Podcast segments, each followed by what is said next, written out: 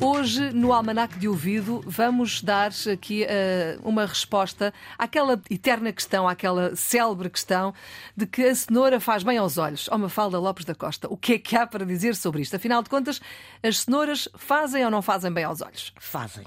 Ou seja, acredita-se que comer cenouras torna os olhos mais bonitos e, sobretudo, que faz bem aos olhos. Na verdade, as cenouras contêm sais minerais que podem melhorar alguns problemas ligados à visão. Também se acredita que os vapores de cenoura cozida ajudam a aliviar os problemas das vias respiratórias. E isto está provado, há xarope de cenoura. Uhum. Na Idade Média acreditava-se que as cenouras tinham também propriedades afrodisíacas, pelo que se vendiam inúmeros elixires feitos com cenoura. E já agora, pode-se ficar a saber que para que as cenouras cresçam muito grossinhas, há que plantá-las enquanto se vai beliscando a coxa.